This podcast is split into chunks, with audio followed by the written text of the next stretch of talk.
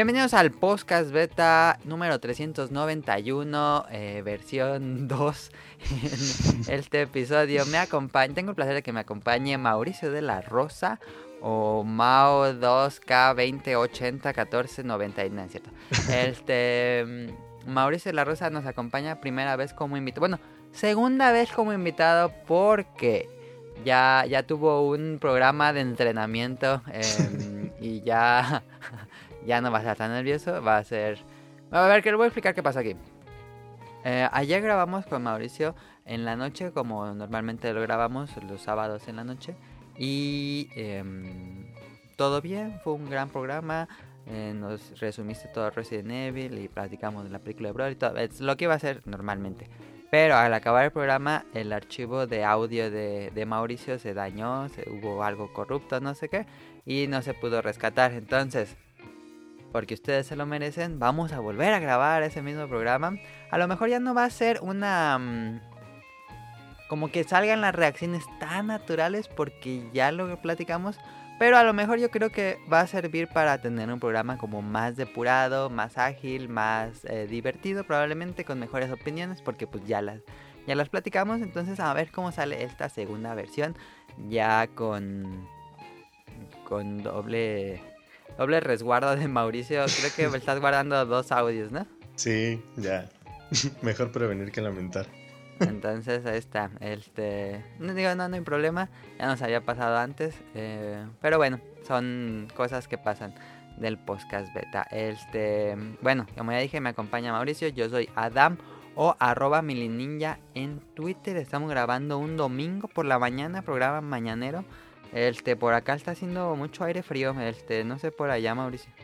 Sí, está el aire, pero a todo lo que da. Sí. Está muy feo. Y a lo mejor debe escuchar un poco más de ruido porque es domingo en la mañana, hay como más gente en la calle. El perro del vecino está activo, entonces este esperemos que no, no afecte esto. Pero bueno, em, le- ayer le hice unas preguntas a Mauricio porque cada que tenemos invitados nuevos eh, le hacemos las preguntas para que el público lo conozca. Voy a hacerle las más preguntas, a lo mejor ya tienen como... Ayer lo agarré en curva a Mauricio, entonces ahorita yo creo que ya tiene más pensadas sus respuestas. Entonces, aquí van las preguntas.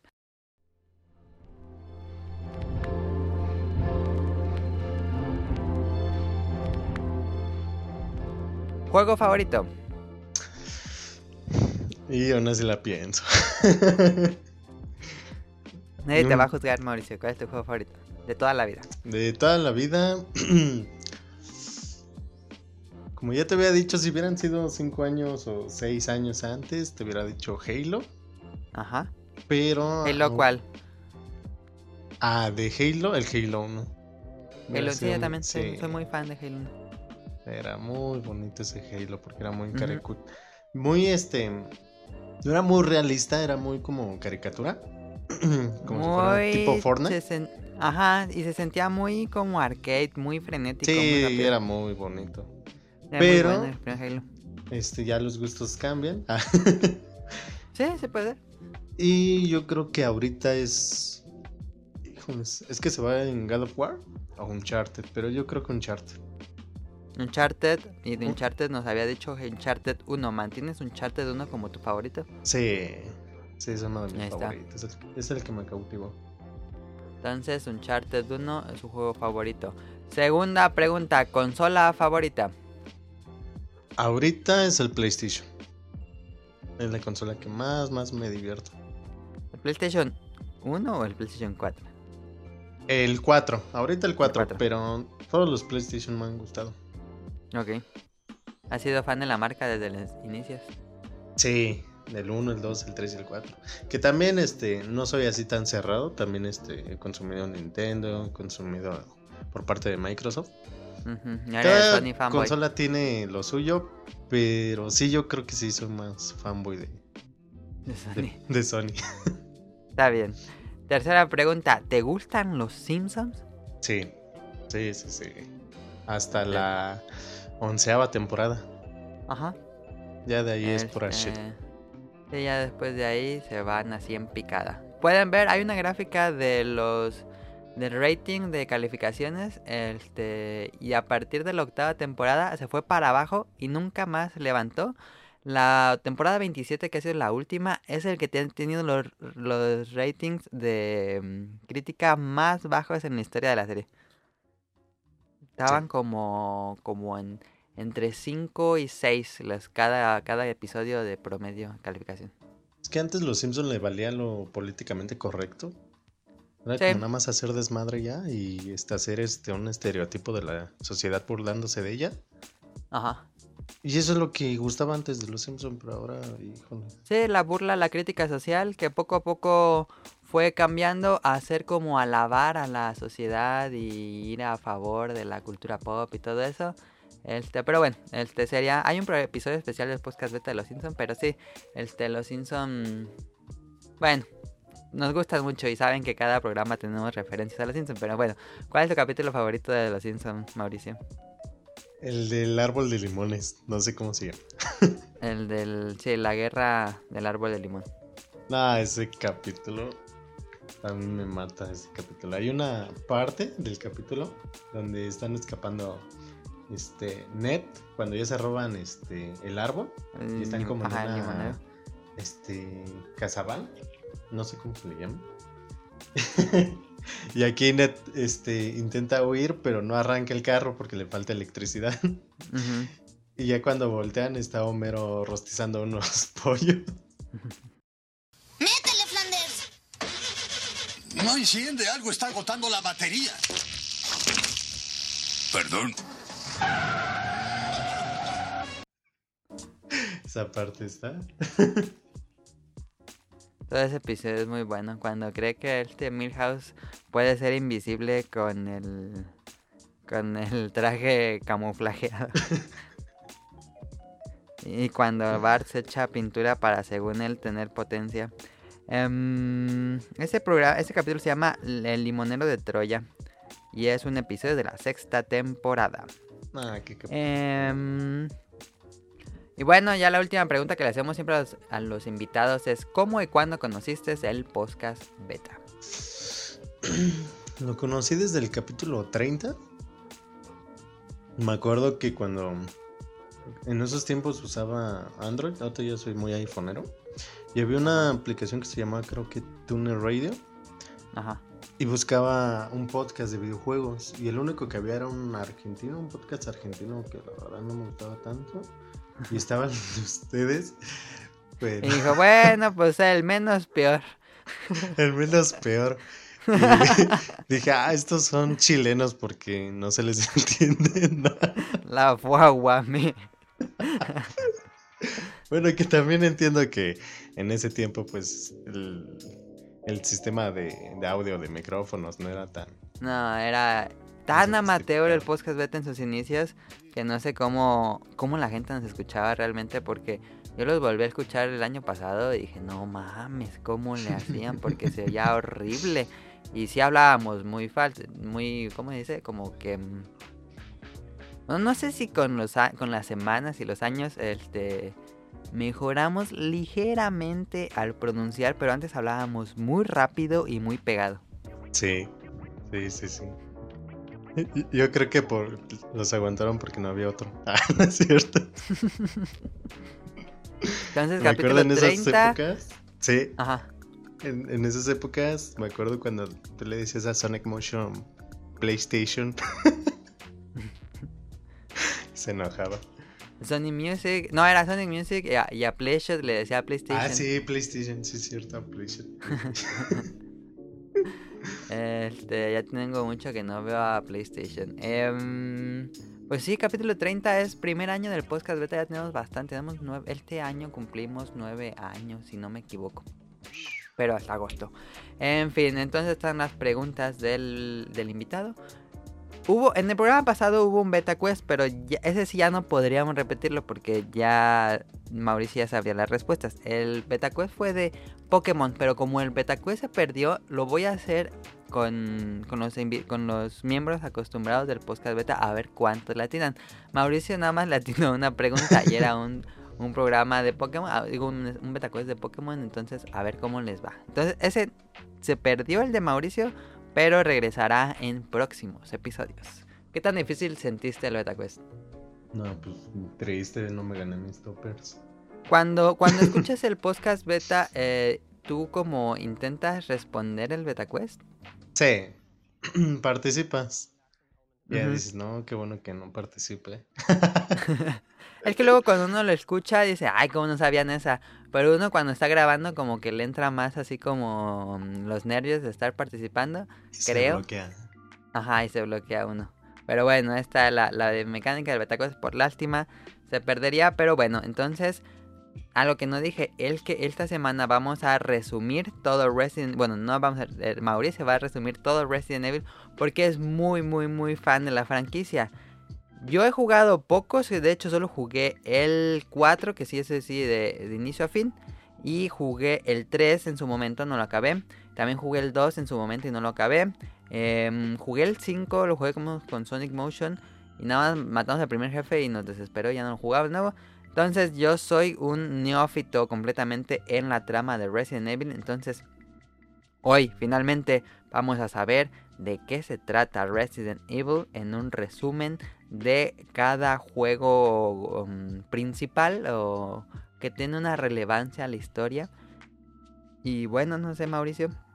También vamos Ayer a hiciste tu re- este... Ajá. Ajá, vamos a contar así el hilito más delgado. No nos vamos a profundizar tanto, nada más para que se den una idea. Ya, pues si les agarra el gusto del videojuego, pues ya los invito a que los, que los jueguen. Exacto. Algo importante es que va a haber spoilers. Va a ser un resumen de los juegos, va a haber spoilers. Si no quieren, si, si son fanáticos.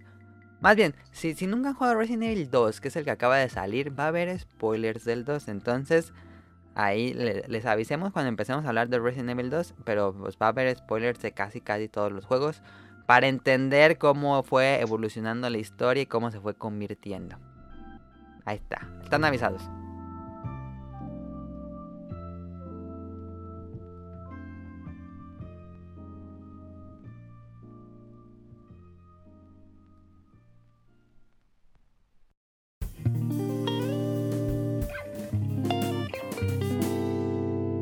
Tema principal. Te voy a enseñar algunos Nintendos que tú vas a caer de la silla. Agárrate. Cosa que usted nunca ha oído antes como usted oyó de Disney. Mira este Nintendo. Resident Evil. Ahora sí, brother, quédate ahí en la cama porque todos yo quiero que lo saques bien. Resident Evil. El mal está adentro de ti. Ese es un Nintendo. El mal te posee. Tú estás esclavo del mal, eres, eres martirizado por el mal, sirves el mal y vivirás en el mal. Y bueno, esperemos que, que no sea algo... eh, es que el programa original duró como dos horas y media. Vamos a ver cuánto sale este programa. Este, comenzamos contigo, Mauricio. Resident Evil 0.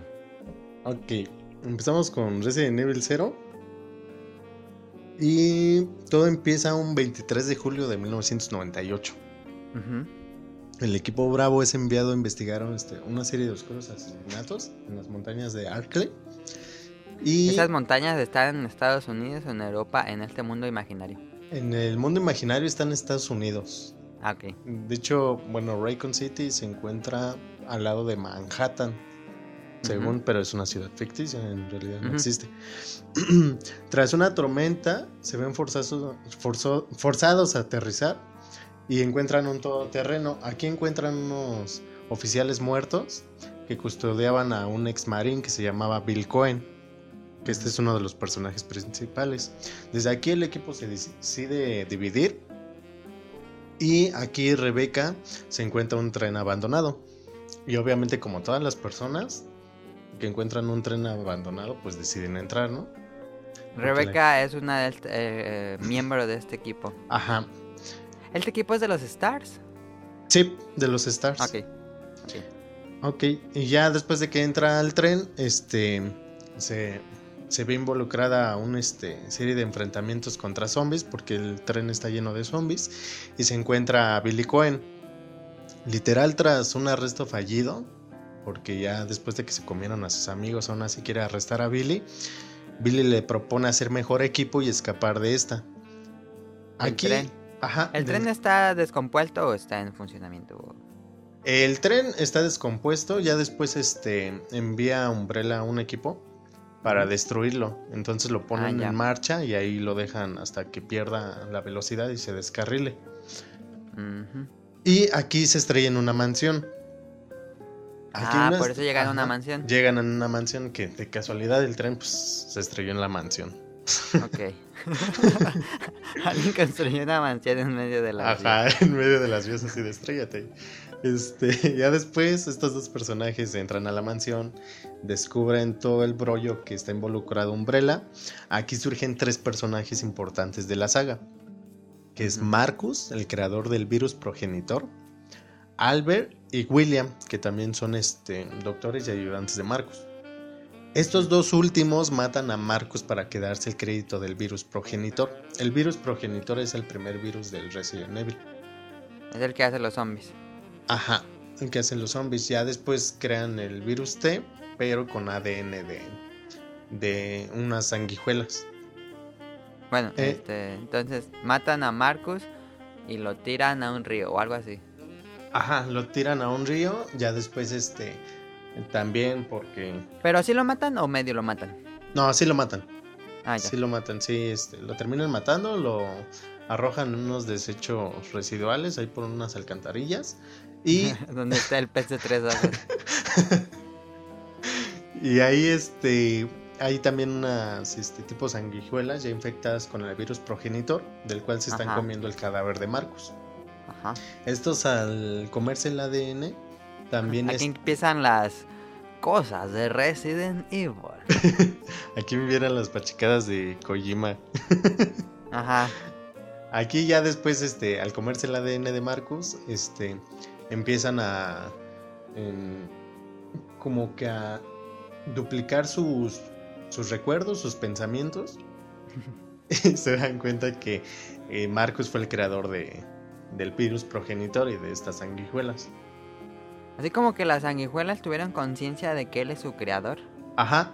Haz de cuenta que eran como los marcianitos verdes de Toy Story. De, ah, nos Ah, has creado, estamos agradecidos. Ajá. Aquí crean este, un clon de Marcus. Las sanguijuelas. Ajá, las sanguijuelas crean un Because clon reasons. de Marcus. Que esto les tomó 10 años en hacerlo. Ah, eso pasó antes, 10 años Ajá, antes. eso pasó 10 años antes. Ah, ya, ya no entendí. Entonces- Pensé que había sido de la noche a la mañana. Así de pum. Ajá. Nada, pasó 10 años. Ya después este, el clon intenta matar a Albert y a Wesker, pero se encuentra a Rebecca y a Bill. Les hace la vida imposible y ya después terminan derrotando a este. ¿Y este es como un monstruo o es como una persona? Primero es como una persona. Es como una persona metrosexual. Este, muy joven, porque ya Marcus ya tenía como unos 60, 65 años. Pero renació. pero joven. renació joven porque quién sabe cómo. Ajá. Este, y aquí este, ya después cuando se enfrenta con Billy y con Rebeca, pues como ya se desespera y ya los quiere acabar, muta en una espantosa criatura. Ah, ya. Y ya después, este, pues Rebeca y Billy, este, em, lo matan y ya escapan de la mansión. Aquí, este, Rebeca ya perdona a Billy y lo deja libre porque sabe que esos crímenes que, que lo estaban culpando, crímenes de guerra, se da cuenta que él no los había cometido.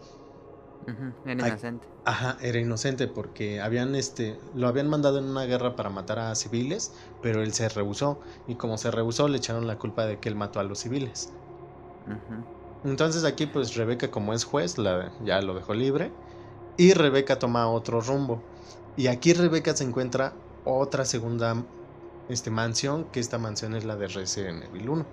¿La primera mansión tiene relación con Umbrella o es de alguien ahí que construye una mansión en el campo? ¿O Sí, esa vamos a mansión, cuál es la historia? No, esta mansión la, las construye Umbrella, pero para disimular, o sea, es, no sé, ves una mansión en los cerros y dices, ay, qué bonita mansión, pero abajo de esa mansión, en Es la zona subterránea, son laboratorios. Como en la película. Como la película, ándale. Este, estos experimentos los hicieron lejos de la ciudad para no llamar la Ajá. atención. Sí. Pero haz de cuenta que Umbrella lo que hacía era raptar gente y experimentar con ella. Ah, ya. Ok. ¿Ok? Entonces, y bueno, Rebecca. Chambers encuentra la segunda mansión y ahí acaba el juego. Ya, ya acaba el juego. Exacto. Aquí comienza Resident Evil 1. Agárralo bien, brother. ¿Lo hiciste? Bien. Y aquí el equipo Alpha es enviado para rescatar al equipo Bravo. El equipo Bravo era el de Rebeca. Este, De Rebeca llegó sola al equipo, a la, digo, a la ¿no? alta segunda mansión. sí, llegó sola, así como de, ah, mira, me encuentro otra más mansión igualita, me voy a meter porque pues se ve segura, ¿no? Pero ¿por qué, por qué los otros equipos llega buscando a otro equipo? Eh, Eso no tiene relación con Rebeca.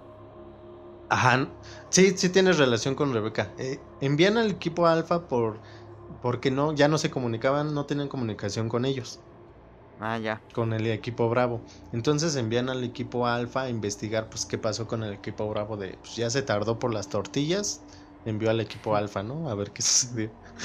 Aquí este pues ya descienden del helicóptero tras ver este una humadera.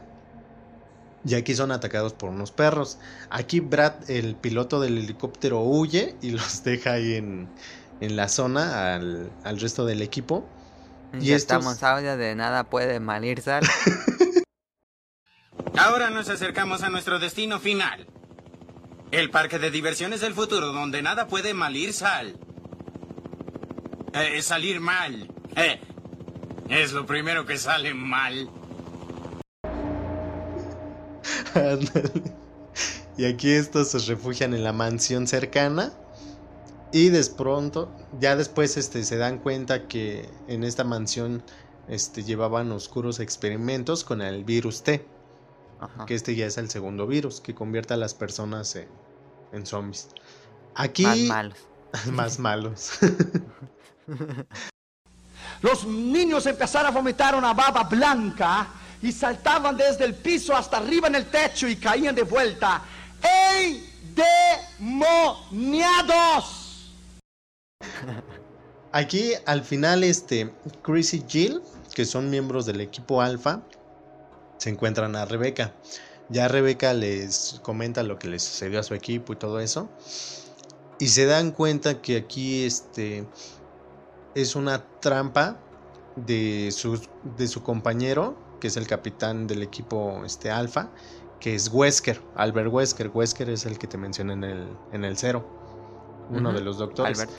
Ajá, este se, se unió al equipo de los Stars para usarlos como cebo y entrar a la mansión, porque como ya no podían entrar a la mansión porque ya estaba infestada de zombies, Albert quería entrar a la mansión para recuperar información y a la vez usó de cebo a los demás compañeros para que, como escudo, y así Sí. entrar y ya recuperar la información.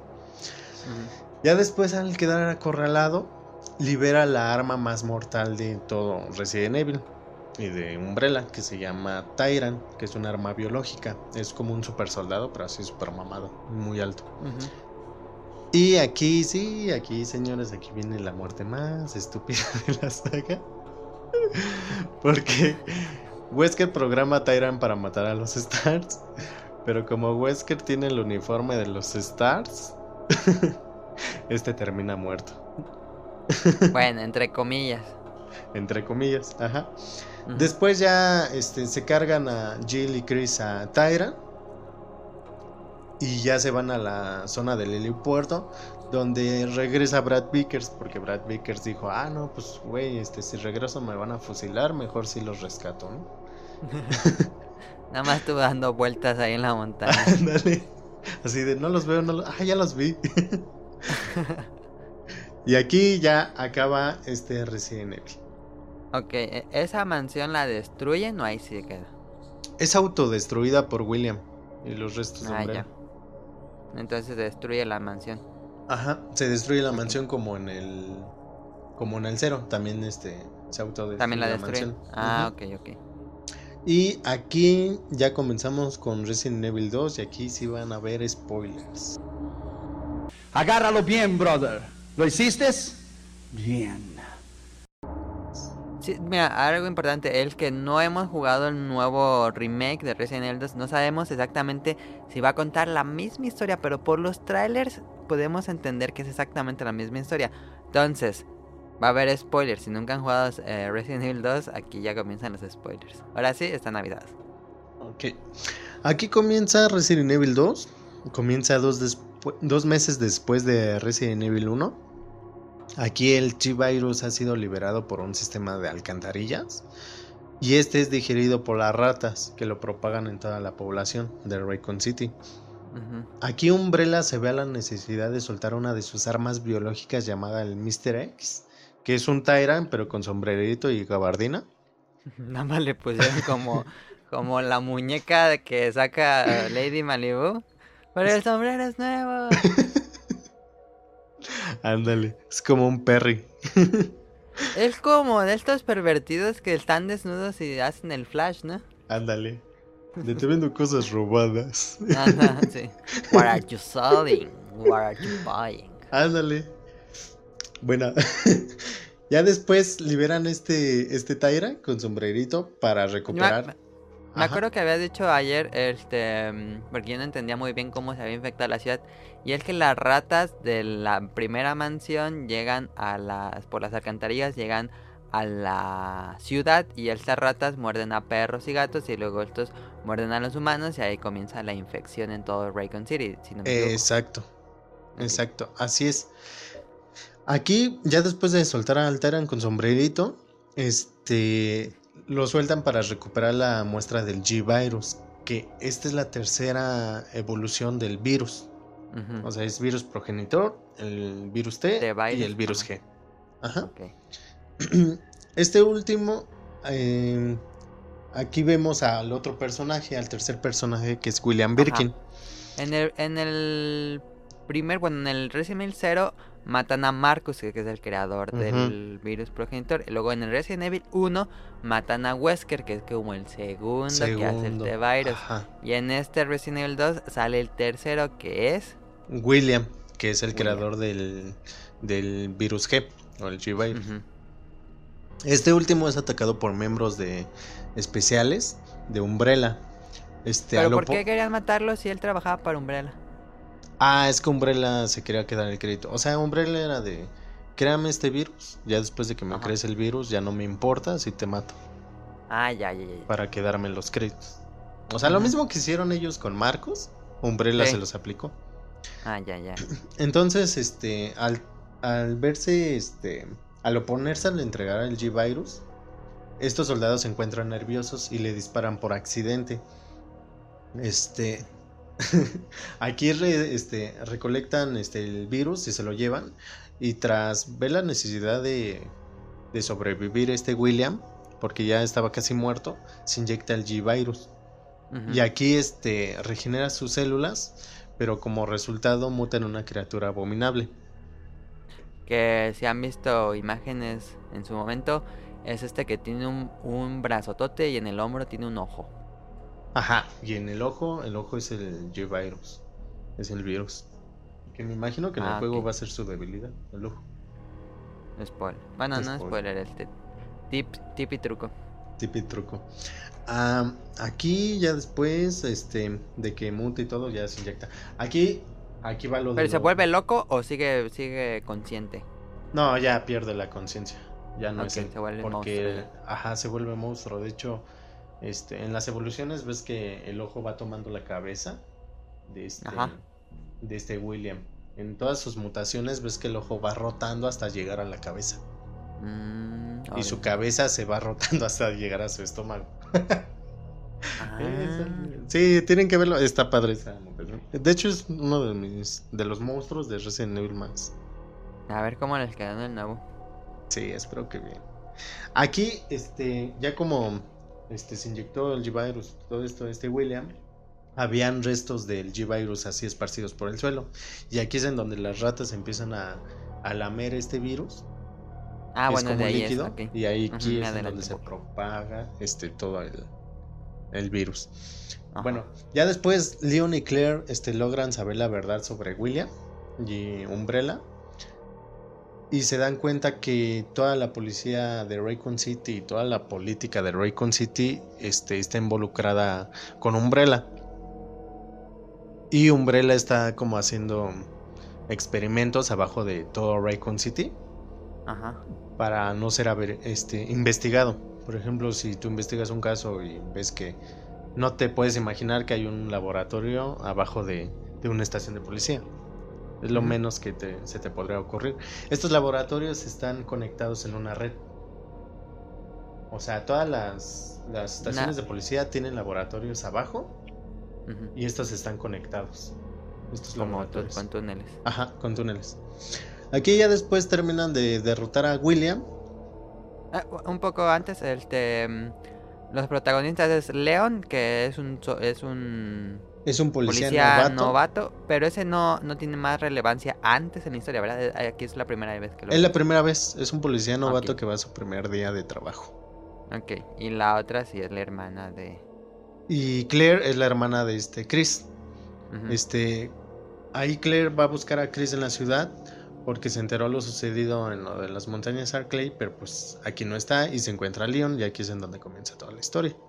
Ujú. Bueno, ya después de derrotar el primer encuentro con William, se encuentran a Sherry. Este, Sherry es hija de William Birkin. Después se encuentran a Annette, que también es esposa de William Birkin, y les cuenta toda la historia. Aquí en todo el juego te va persiguiendo William.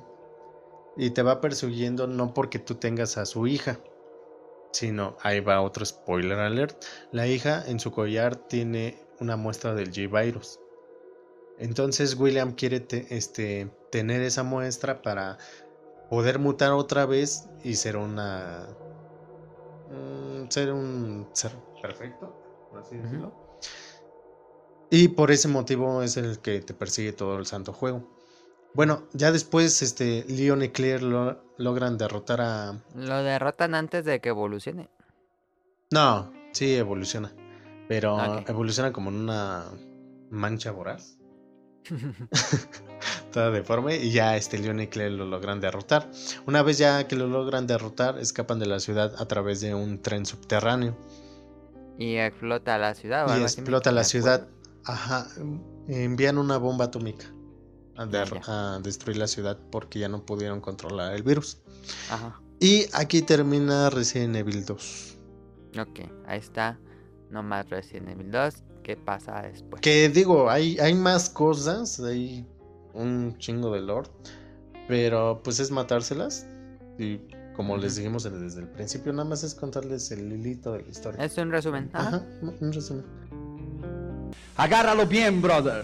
¿Lo hiciste? Bien. Aquí comienza Resident Evil 3, que aquí Resident Evil 3 no es tan profundo. Aquí este comienza paralelamente a Resident Evil 2 en la Es ciudad mapache. Ajá. Aquí es- el protagonista es Jill Valentine. Que ya había salido en el 1. Ajá, que ya había salido en el 1. Ajá. Este, aquí este Chris Redfield, Barry y esta Rebecca, este, empiezan a decirle a la ciudad los secretos que, que hubo atrás de las montañas Arkley y quién estaba atrás de todo esto, que era Umbrella. Pero Raycon City, no, nadie les cree así como estás loco. Y ya después ellos deciden irse a Europa, a las centrales de Umbrella, para investigar un poco más de ella. Aquí Jill planea seguirlos unas pocas semanas, pero es cuando la, el T-Virus infecta toda la ciudad de Raycon City. Y ya se queda atrapada. Y ya se queda atrapada y necesita escapar. Aquí se encuentra un personaje que es Carlos, que es un mercenario de Umbrella. Aquí le, Jill le, le comenta todo lo sucedido que pasó en las montañas a Arkley a este Carlos y todo lo que está detrás de Umbrella. Y Carlos decide cambiar de opinión y ayudarle a esta, a esta Jill a escapar de la ciudad. Aquí surge una nueva arma biológica que se llama Nemesis. Que Nemesis para mí es el, es el boss más chingón de toda la saga. Ujú. El más cabrón porque también te da miedo. Nunca se vio como superado por otro monstruo así, ¿no? No, de hecho, importante. este, lo quisieron superar con Ustana en el Resident Evil 6, Ah, pero no dio el ancho Ustana. No. ok. Pero bueno, aquí este, envían a Nemesis para acabar con todo el equipo de los Stars.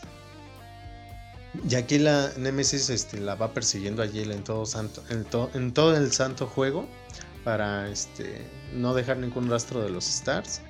Es así, algo así como los de Coppel cuando te van a cobrar. Así de castrosos. Qué bien. Qué bien. Y bueno, ya al final logran derrotar a, a Nemesis y junto con Carlos huyen a un helicóptero. Este helicóptero es pi- pilotado por nada más ni nada menos que Barry Chistes Malos Burton. Y logran escapar de la ciudad. Aquí, como les dije, la historia no es tan relevante Porque era más, el juego era más como para sacar dinero. Voy a hacer un ligero paréntesis. Llegó Sonic Motion. Eh, ¿Quieres decir algo? Estoy grabando porque ayer se perdió el archivo. ¿Sí? Sí. Bueno, está comiendo pastel. qué bien. Y ya se fue. Así de... Estamos hablando de Resident Evil. Con Mauricio. Dice que ya se va, pues. Ponte a jugar Smash. Este, ahora sí, perdón, termina paréntesis.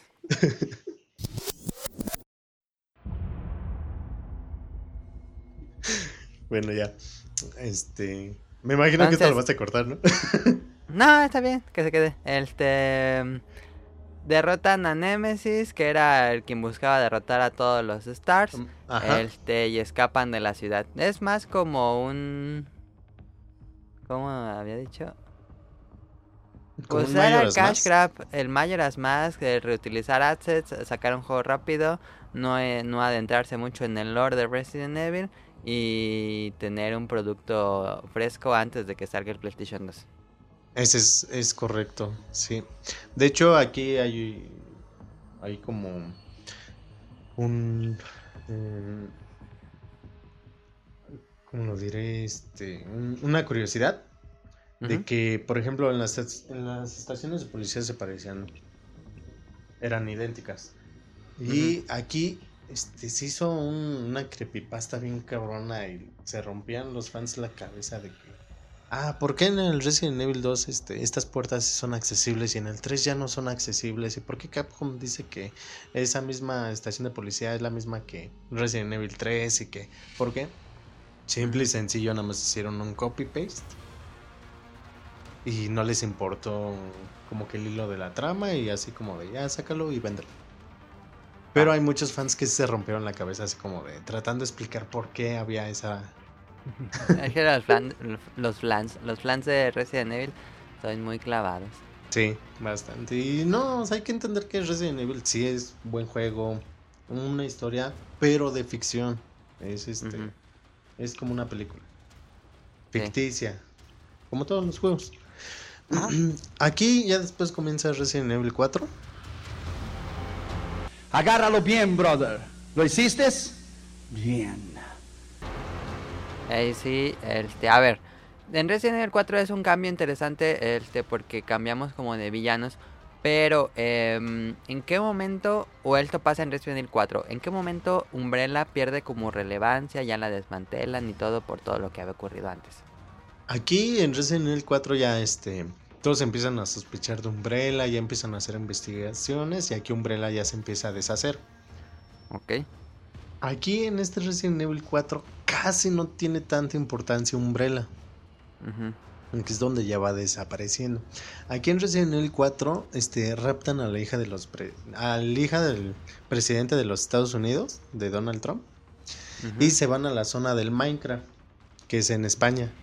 Aquí este Leon, que es agente del gobierno, es enviado para rescatar a esta Ashley, que se llama Leon no es nada de los. Stars y eso. No, ya no. Y el. Leon Kennedy trabaja como que muy apegado al gobierno y al presidente. De hecho, el presidente y él son mejores amigos, quién sabe por qué. y ya. Bueno, ya después al llegar al pueblo, este nota que los campesinos son son muy extraños y ya después lo empiezan a atacar. Aquí estos enemigos son más rápidos y ágiles y utilizan armas. No son como zombies propiamente. Ajá, no son como Es como gente loca.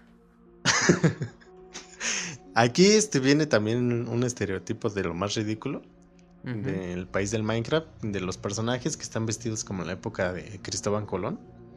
¿Quién sabe por qué hicieron eso en serio? Sí, la o sea, si te pones a pensar, dices, como unos aldeanos raptaron a la hija del presidente de la primera potencia.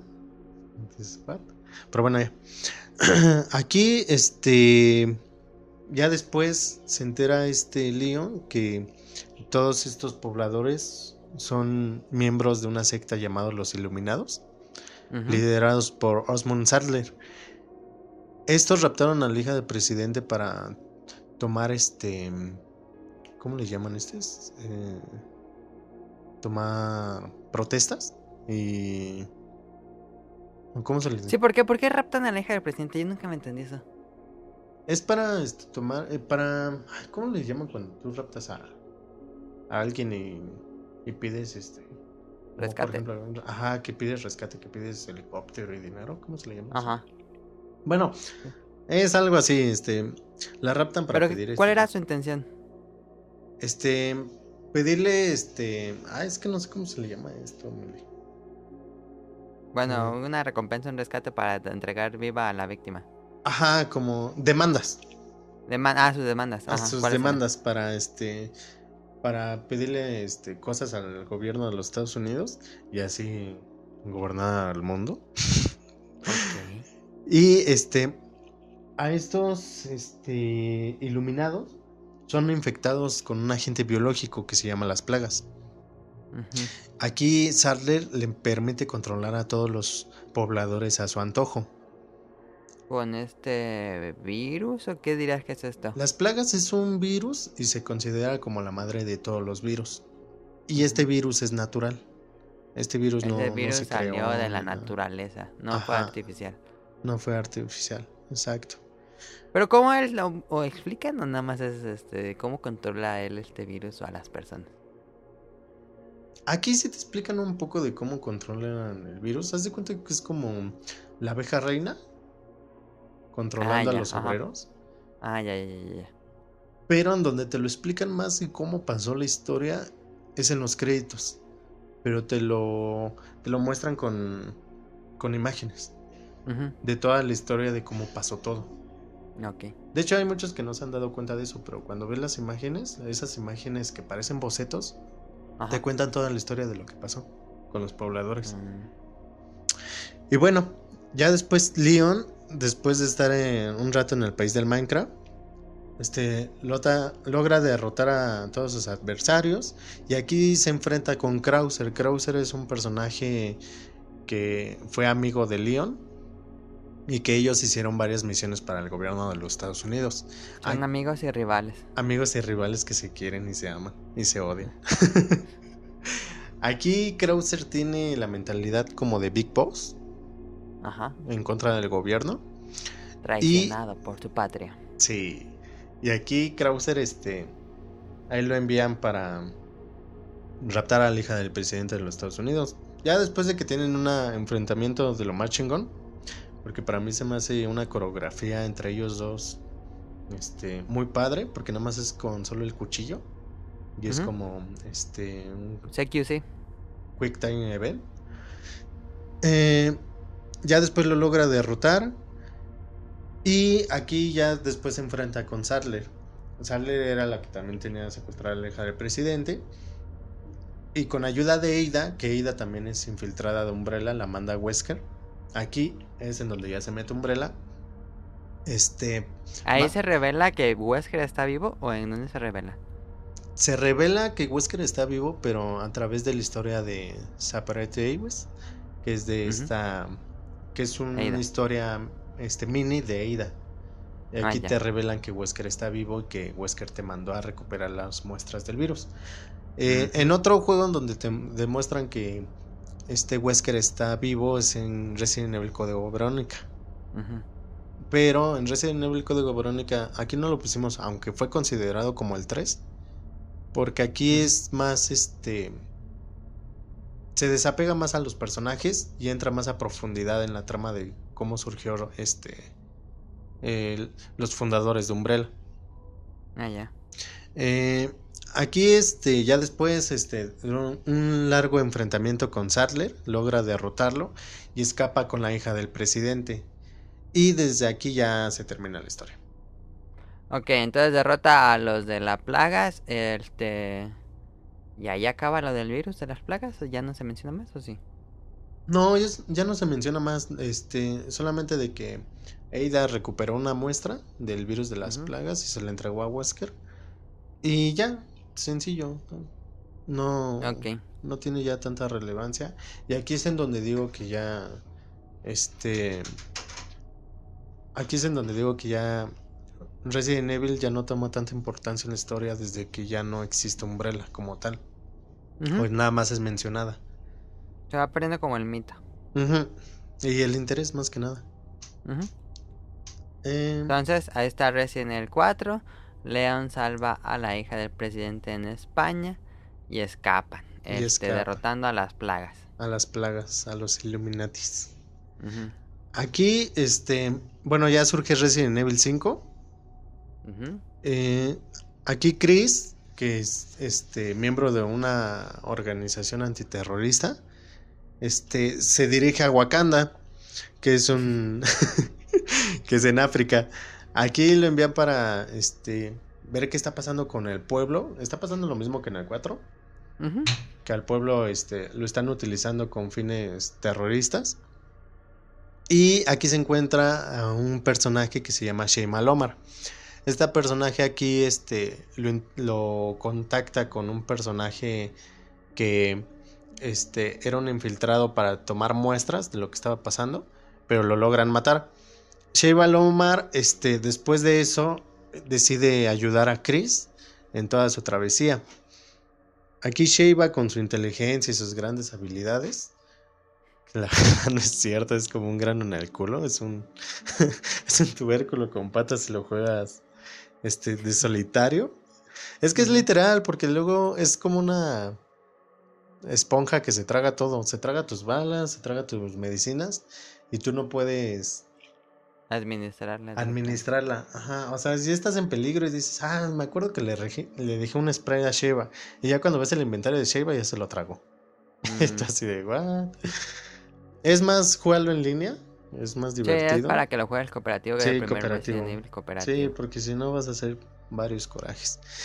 Bueno, ya después, este, con el fin de sobrevivir, Chris y Sheiba, este, se unen y aquí al final se dan cuenta que todo fue planeado por Albert Wesker. Aquí Albert Wesker es el villano principal. Ya regresa, finalmente hace su regreso. Su regreso, Esperado, su debut. como, como lo que todos esperan de Juan Gabriel. Aquí Albert Wesker, este, sobrevivió al ataque del, del Tyrant. Me acuerdo que me había dicho cómo, pero no me acuerdo ya. Sí, sí, cómo había sobrevivido. Ah, es que al... Se inyecta algo, ¿no? No, de hecho, bueno, se, se hace cuenta que cuando un zombie te ataca, pues te infecta. Entonces, cuando un Tyrant te ataca, también te infecta. De hecho, el Tyrant cuando mata a una persona, esta persona después se convierte en un zombie. Pero aquí, en el caso de Albert, este, este es infectado con el virus T, pero su cuerpo no reacciona como, Como debería ser. como debería ser, sino que asimila el virus. Mm. y lo hace el ser perfecto. Según se esto, ajá, ajá. según esto en, las, en, en el lore y todo eso, solamente una persona de un millón es compatible con el virus T. Y es el gran super soldado. Este le da super fuerza, super habilidad, este ser más rápido. Entonces, aquí se dan cuenta que ya, este Albert es el que está tramando todo esto. Porque quiere controlar al mundo o algo así. Ajá, quiere este controlar al mundo a, a base de bioterrorismo. Ajá. Y aquí en un como flashback, este Chris y Jill se enfrentan a Albert en una mansión. Aquí este nada más es como si fuera una película, porque no tiene no puedes jugar en ella. No hay interacción. No hay interacción. Ya después sacaron el DLC en donde sí ya puedes jugar. Ah, ya. Aquí Albert Wesker mata a, un, a su mentor, que es este. Este. ay, ¿Cómo se llama? Oswald Spencer, que fue el quien lo crió. El Albert, junto con otra chica que, que también estaba con él eran los niños prodigios, que se les conocía como los hermanos Wesker. Estos niños prodigios tenían mucha inteligencia y todo eso. Al, al ver a Albert este, dado, dándose cuenta de que nada más fue utilizado, mata a este Oswell. Y también logra matar a esta Jill. Porque Jill se sacrifica para salvar a Chris. Entonces estos caen en un acantilado. Aquí es en donde Jill se vuelve mala. Entonces, Ah, ok, Jill no muere ajá, Jill no muere. Resulta que no muere como todos los personajes nunca mueren. Son salvados por la Rosa de Guadalupe. Y ya después, este. Aquí, eh, Chris se enfrenta a Jill, pero se da cuenta que está manipulado por Wesker. Tiene una araña en su pecho, la cual hace que obedezca todas sus órdenes. Ya después, en un gran enfrentamiento con Jill y Chris, logran extirparle esa araña. Que Si tiene un jugaron. Marvel vs. Capcom 3, este, sale Jill con esa cosa en el pecho. Y es el personaje más roto. Ajá. Sí. Y aquí ya después, este, después de liberar a Jill, Jill, este, les cuenta lo sucedido, lo que ha pasado. Y junto con Chris y Sheva, este, derrotan a este Wesker en la primera pelea, porque son dos enfrentamientos. En el último enfrentamiento, ya después es en un, como una especie de lava. Y aquí viene como que el enfrentamiento más grande de todos, que es el derrotar una roca gigante. Yo creo que me dice ya que hay una pelea contra una roca gigante, literalmente. Literalmente le das puñetazos. Qué bien. ya después de derrotar a la roca gigante, No es broma, busquen los videos. sí, busque los videos. A mí, yo cuando lo jugué con mi hermano esa parte, híjoles, cómo nos estamos muriendo de la risa.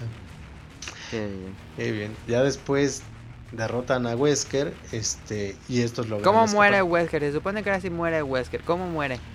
Según esto, cae a la lava, pero Ah, haz de cuenta que logra salir de la lava como, como si nada, y ya después qué, Chris- qué- qué bien. ¿Cómo sobrevives a eso?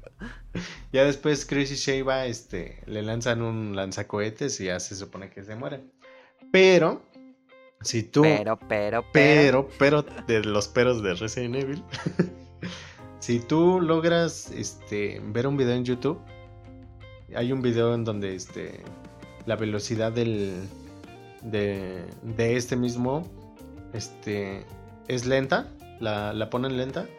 Entonces ves que Wesker agacha la, La cabeza. como la cabeza y esquiva el misil y es Ah. cuando dicen todos, ah, no mames, no se murió. Pero ah, pero eso no se nota a, a simple velocidad. Ah, no, no se nota, o sea, luego, luego lo ves Ah, y dices, tienes "No que manches". ponerlo a punto 5 y ya se nota. Y ya se nota, ajá, que ahí es Ah. en donde todos dicen que se está vivo y yo también digo que se está vivo. No se murió. pues porque... no, pero ya no se que- murió con lava porque vamos a morir con lanzacuetes. No, no creo. y aquí ya acaba todo Resident Evil 5. Ok, ahí detienen los planes malvados de, De Wesker. Wesker. Ajá, Wesker, tramas locas. Ajá.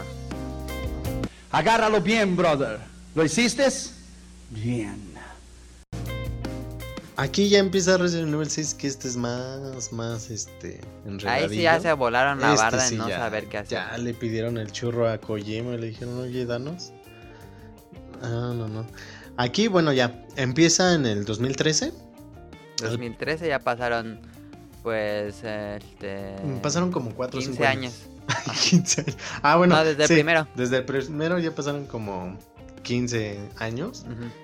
Aquí el presidente de los Estados Unidos este, decide eh, sacar a la luz todo lo que pasó en Raycon City.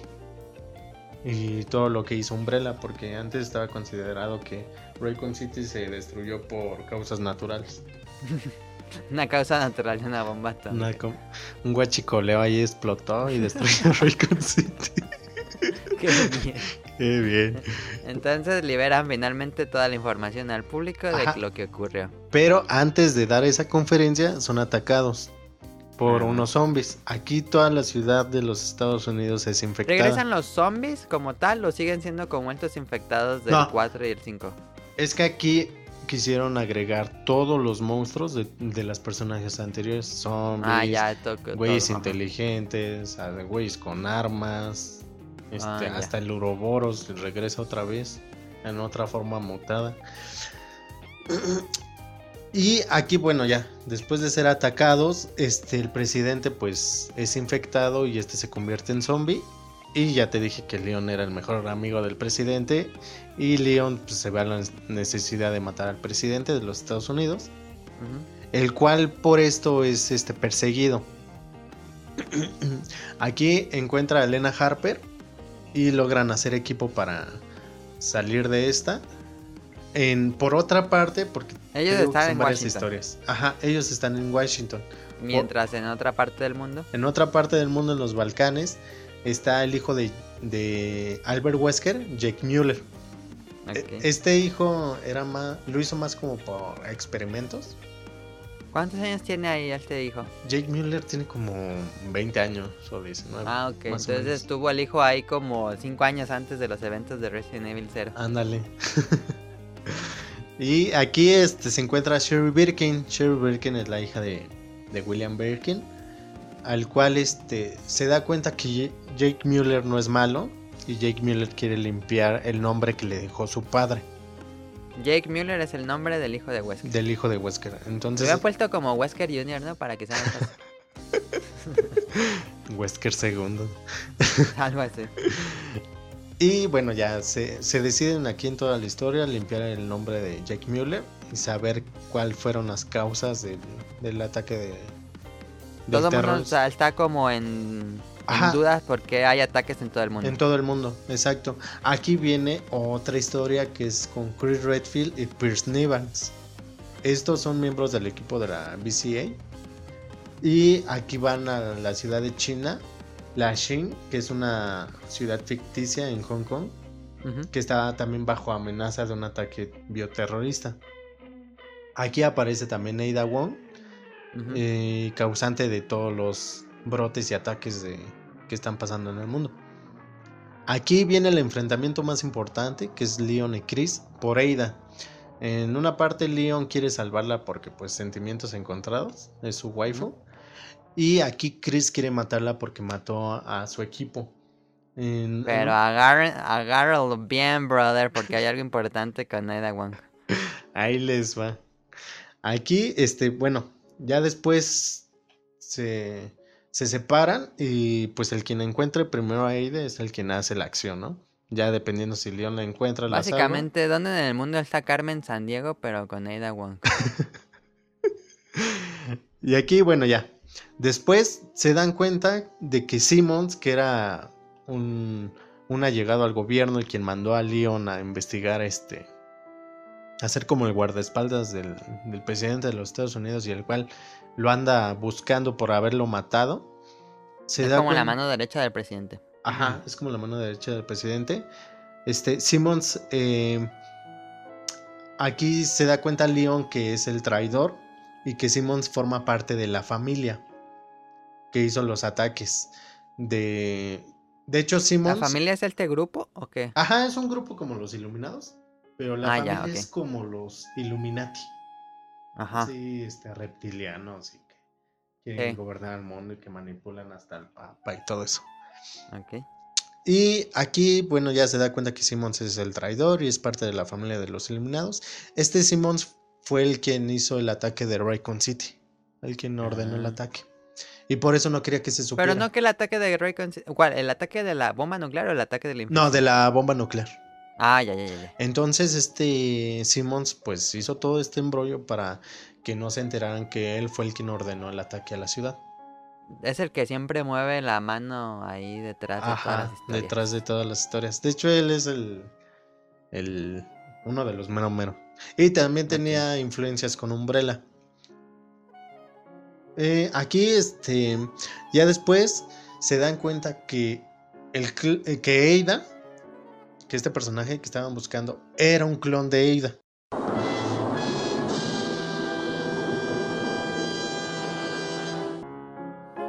Aquí viene, agárrense. Que era un clon de Ada. Aquí, este, este clon de Ada era esposa. era esposa de este Simmons. Ajá. Y el nombre real de este clon es Carla Radames. Ajá. Sigue siendo confuso para mí, aunque ya había tenido esa plática con Mauricio hace 12 horas. Aquí, bueno, vemos que este clon es un experimento que mudó la conciencia de su esposa y la obsesión por una persona que conoció en Umbrella llamada Ada Wong. O sea, Simmons se obsesionó por Ada Wong, que creó un clon e hizo pasar las conciencias y pensamientos de su esposa al clon. ¿Pero cuál es el original? ¿Ada Wong o Carmen? Ada Wong, el original. Ah, el clon es original. Carla Radames. Ah, ya, ya, ya, ya. Y como Carla Radames está enamorado de Simmons, pues hace cualquier estupidez. Aquí esta Carla fue la que provocó todos los ataques terroristas de todas las partes del mundo. Por amor a Simmons. Ya después, este. Chris y Pierce se encuentran a Ada y logran derrotarla. A Ada el clon, a Carla Radames. Y aquí ¿Pero ya ella es un humano normal o es también un monstruo? ella primero es un humano normal. Ya después, al último encuentro, ella se suicida. Y después Chris y, y Pierce bajan de una especie como de torre. Que estaban como en un tipo de barco. Y ya se dan cuenta que no está el cuerpo de Ada. Bueno, de Carla Radames. Y aquí ya muta en un monstruo. Y lo logran matar. Pero aquí viene un spoiler. Este Pierce se sacrifica para salvar a, a Chris. Y aquí Pierce muere. ¿Chris muere? No, Pierce. Aquí ah, Pierce muere. Chris. Y Ah. Chris se salva. Em, ya después de, de esta historia, este, Jake y, y Sherry logran investigar ya un poco más sobre el virus. También logran ayudar a este Leon y a esta em, Elena. Y logran igual escapar de un laboratorio. Aquí la historia de Jake y Sherry era como que extra, como no tenía tanta relevancia. No sé también por qué la pusieron. Para rellenar, meterle horas rellenar. artificiales al juego. Sí. Ya después logra este Leon junto con Elena derrotar a Simmons y se da cuenta que Simmons tenía planeado generar otra Umbrella. Y pues obvio, le vas a poner un nombre original y le vas a poner Neo Umbrella. A pesar no de toda parece. la mancha que ya tiene la compañía. Y ya después logran derrotar a Simmons y desmantelan a Neo Umbrella y ahí acaba Resident Evil 6. El mundo en caos, aunque me acuerdo que me habías dicho que consiguieron una vacuna, una cura o algo así. Ajá, consiguieron una cura o vacuna para contrarrestar este todos los, los infectados y también este lograron controlar o esterilizar este todos los ataques. Y ya. Regresa a la normalidad. Sí, como si nada, nada se murió un millón de personas y ya.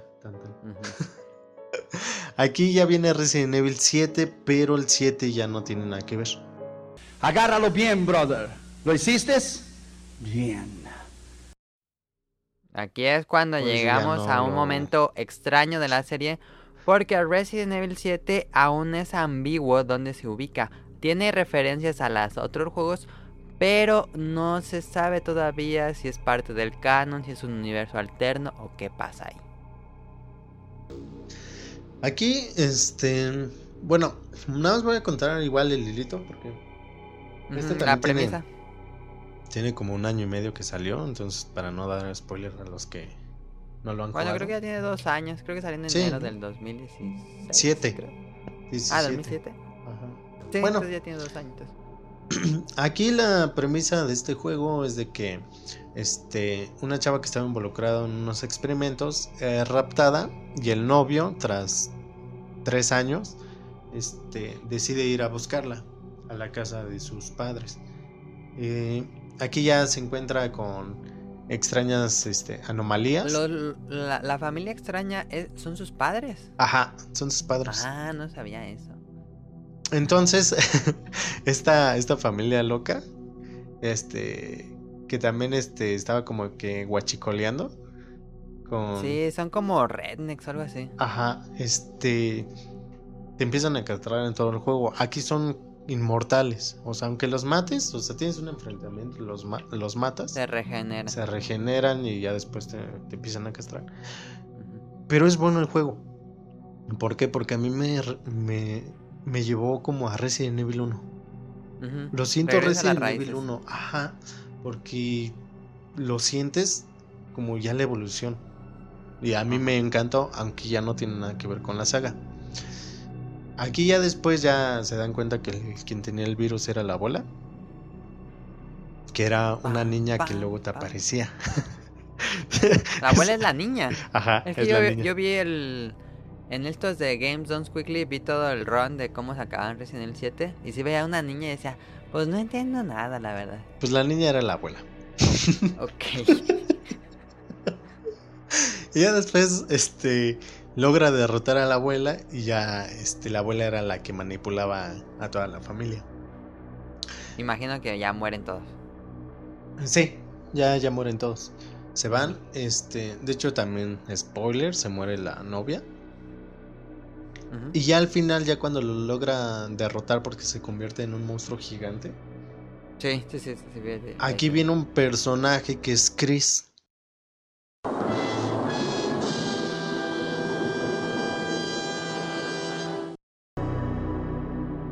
Y ya los rescatan. tan, Tan, que pinche Chris es el más feo. que seguro lo hicieron natural, pero parece con anemia. Ya Ajá. después que lo rescata, este, se ve ya a la toma final que el helicóptero está dando vuelta. Cuando da vuelta el helicóptero se ve el simbolito de Umbrella. Y aquí es en donde digo, ¿cómo carajos Chris está trabajando con Umbrella y cómo Umbrella todavía existe si ya estaba desaparecida? Nada más dejaron ahí el- la incógnita. La incógnita, sí, de- Ya luego les explicamos, ya que luego que nos pongamos de acuerdo nosotros. Sí, aplicó la de Kingdom Hearts. y ahí acaba toda la saga de Resident Evil. Bueno, ahí está. Resumido así nomás, toda la saga de Resident Evil. Este. Creo que me pareció más. ¿Cómo se dice? Pues más ágil, más rápido, este, menos clavada que le hicimos ayer en la noche. Ayer en la noche teníamos más, este, ahondábamos un poco más en los juegos. Hablábamos de mecánicas de juego, ficha técnica, desarrolladores, este, etcétera. Eh, está padre también, pero creo que así como nada más trama de Resident Evil, creo que está padre. Exacto. Sí, para que también la gente no se llegue.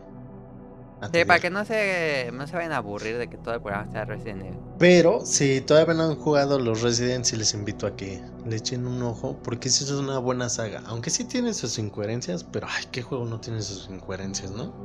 Sí. Este es muy disfrutable, es, es una experiencia que si te gustan los survival horror del 1 al 4, se disfruta. Del 7 mucho más porque te da más miedo.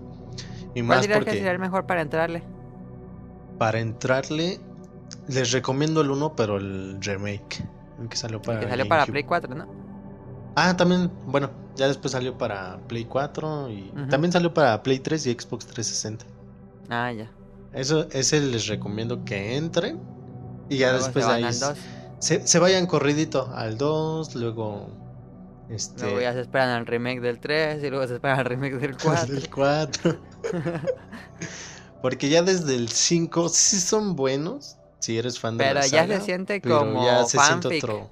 Sí, y es que aquí lo que pasa es que, por ejemplo, en el 5, este, quisieron competir con, eh, en esos tiempos con Call of Duty. Como Call of Duty era un boom en ese tiempo, querían como que ser el Gears of War o el Call of Duty. Entonces por eso lo hicieron más ágil. Y más porque Capcom cometió el error de hacerle caso al, al público. Y por ejemplo en el... No, pero fue más bien por este. Por ver que él estaba de moda en esos momentos. Por eso dejaron de lado el terror, porque ya casi no había juegos de terror. De moda y por el caso del público, porque el 6 fue el más afectado por el caso del público de, ah, pues vamos a, darles todos el gusto, ¿no? Vamos Ajá. a darle Sí, ya y- hicieron de todo junto ahí. Sí, hicieron un pinche batidillo bien. ¿Qué? Es como tres juegos en uno, ¿no? Cuatro en uno. Pues está muy largo. Cuatro spin-offs en uno. Es como un Gears of War 3, así súper largo, así está. Mm. Pero digo ya, a lo que cabe, sí les invito a que lo jueguen y yo digo que sí les va a encantar. O sea, Resident Evil no, como, como que no tiene época. ¿Crees que, que- sea temporal? Ajá, porque digo, ¿cuándo los zombies van a pasar de moda? Nunca. Entonces, entonces yo creo que a todos les, si les gusta la ficción y los zombies, a todos les va a entrar Resident Evil. Si es que no le han dado oportunidad. Pues ahí está este, la plática de qué se trató Resident Evil. Ya tengo como breviario cultural saber de qué se trata Resident Evil. Aunque no soy fan de la serie ni. ni Que te gustó el demo, ¿no? El demo está padre, el one shot demo creo que se llama. Este, sí, y Resident Evil 4 también me gustó mucho. Ese sí también lo acabé. Y pues a ver si le entro al Resident Evil 2 Remake. Quién sabe qué tanto cambia. Pues esperemos que no mucho, pero yo también lo que disfruté, sí está bastante bueno. De hecho, ¿No, fue por ¿No te gustaría ver un cambio en la historia? ¿O como poquito, te gustaría? como el remake del 1, que sí Ajá. igual le cambiaron la historia, así me gustaría ver. Como que arreglen cosas que ya no tenían sentido. Sí, que esos hoyos argumentales sí los puedan solucionar. Sí, exactamente. Entonces, este, ya nos tocará jugar Resident Evil 2 el remake que acaba de salir.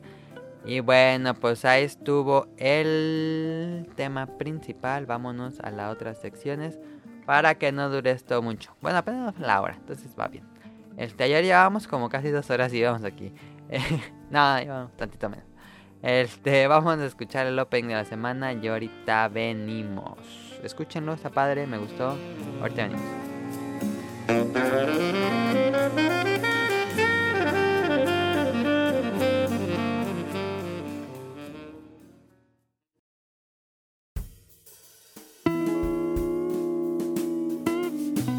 Opening de la semana.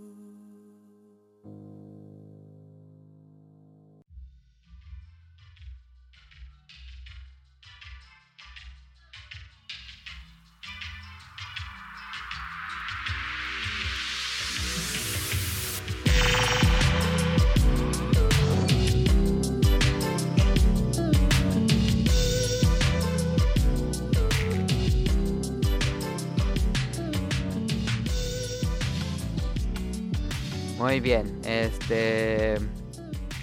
Ya hablamos de Resident Evil, toca hablar de eh, Dragon Ball Super Broly, que creo que ya ni está en cartelera, o a lo mejor ya queda en dos, tres salas ahí por ahí perdidas. Lo estrenaron el 11 de enero. Em, la canción se llamó Blizzard y el artista es Daichi Miura. Y bueno, la nueva película de Dragon Ball, me imagino que los que mm, tenían ganas de verla ya la vieron.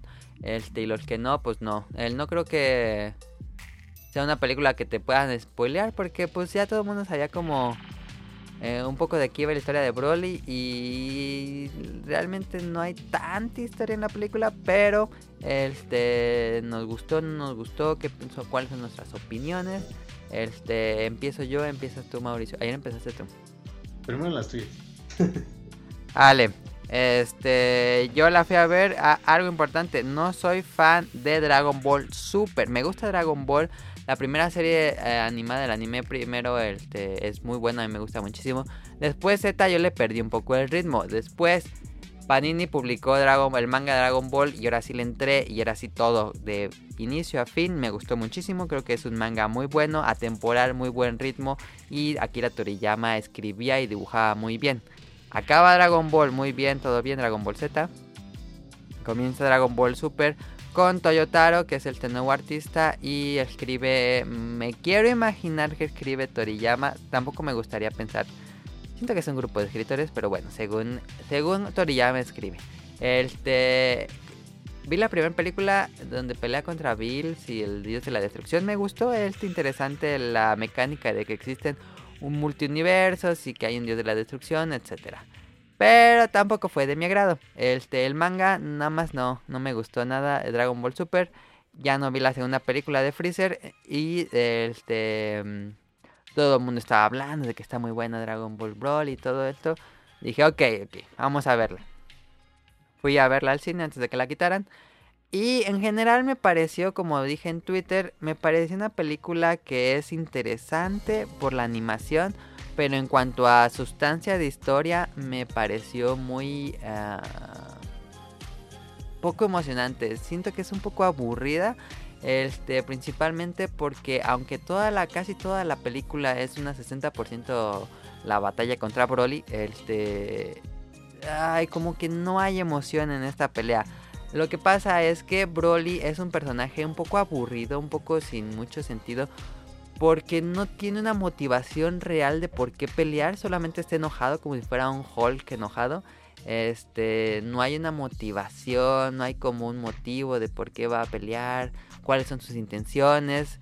Este, también aparece Freezer y tiene como un motivo, pero cuando te explican al final dices, "Ay, ese era su motivo, en serio, este era el mismo motivo que quiere Bulma." Entonces, así como ay, fue más un chiste. Y entonces, al no tener una motivación en las batallas, no hay nada que perder, no hay nada que ganar, no hay nada en juego. Y dices, pues se están peleando, no pasa nada si gana uno, si gana el otro. Este es lo que yo sentí y sentí que, aunque es muy impresionante gráficamente, es eh, poco sorprendente o emocionante. Que es lo que decía ayer en las, en las series de shonen, este género shonen debe ser siempre emocionante. Debes estar... Eh, tanto odiar al villano o a los villanos y echarle porras al héroe, que es el encariñarte con los personajes principales, echarles porras y, sentir cuando van a perder o cuando van a ganar y qué va a pasar con el mundo. Pero aquí siento que faltó un poco de eso. Este ya es una película que, que siento que se fueron por el lado fácil. Eh, de darle fanservice a los fanáticos, darle las peleas que querían. Pero más allá de eso, siento que hay poca sustancia. Esa es mi opinión Dragon Ball Super Broly. Pensé que iba que me iba a gustar más.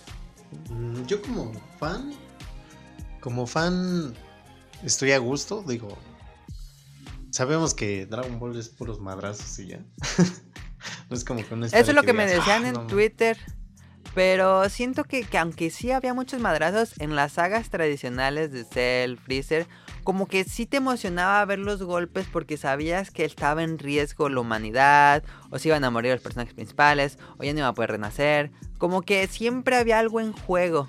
Es lo que yo sentía, que es lo que yo decía en Twitter. Pero en esta, un poco falla ahí. Pues yo siento que sí está buena la película. Obviamente sí, igual también no tiene un... No tiene como un motivo por el cual digas, ah, es que Broly, este, ya sé por qué. Sino que solamente siento que es un fanservice y ya. Este, hay pequeños momentos de la película donde sí te da flashback. Que dices, ah, no manches, me acuerdo de esa escena en... Creo que lo más rescatable al canon de Dragon Ball es que sale la mamá de Goku. Sí, sale la mamá de Goku y te cuentan más una historia sobre los Saiyajin y el planeta. Ajá. Ajá. Que eso es lo que es lo más rescatable. Y sí, Sí. dices, no sé, te agarra el sentimiento así como de, ah, es- o conoces más de Radix o de Vegeta. Pero ya de ahí en fuera, pues sí, es literal madrazo, madrazo y puedo madrazo. Sí. Pero aún así es disfrutable, aunque hay muchos que también se, se pusieron en crítica cuando algunos es- algunas escenas no se ven tan detalladas o caen en la animación de Super. Pero, por ejemplo, el, el quien diseñó estos dibujos quiso representar estos movimientos como más naturales. Lo más natural posible como una persona real. Pero de ahí en fuera yo digo que sí es una buena película, pero no es como de las mejores. Sí, porque yo había leído que era la mejor película de Dragon Ball. Que realmente Dragon Ball no tiene así como grandes películas. No. Más bien es la importancia de la serie tal cual. Exacto. Pero aún así como fan yo estoy encantado. En cuanto a animación es muy buena. Me gusta mucho el estilo gráfico. Que es así como dibujado al lápiz. Que se ve el grosor y se hace más chico, más grande.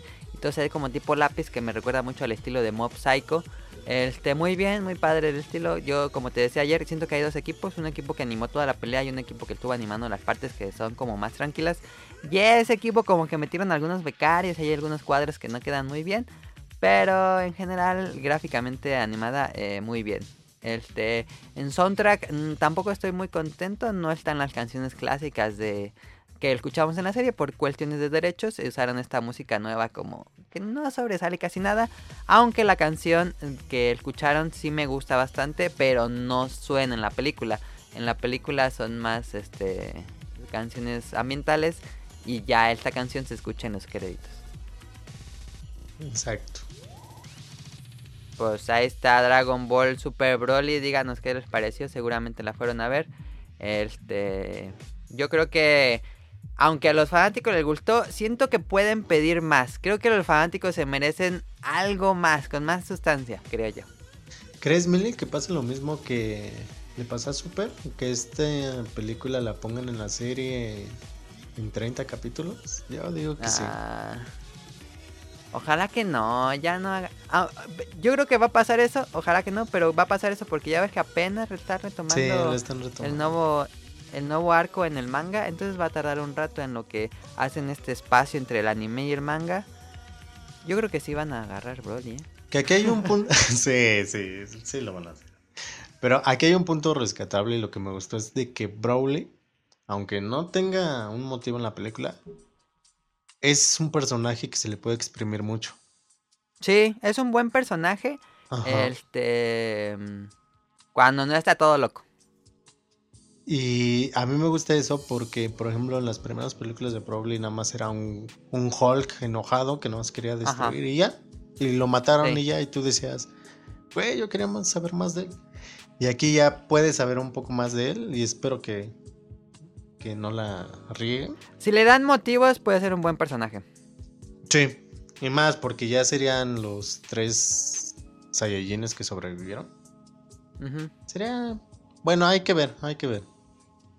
Bueno, este también me gustó la nueva personaje. Ay, no me acuerdo cómo se llama. Pero ese es un gran personaje nuevo a la serie. La de verde, ¿no? Sí, no me Chi Chiairi Chari. Ah, no sé, tiene un nombre bien raro. Chaira. Este. mm, Chaira. Bueno, vámonos a los datos curiosos que son de Resident Evil para no perder la, la tradición de unir el dato curioso con el tema principal de Mauricio.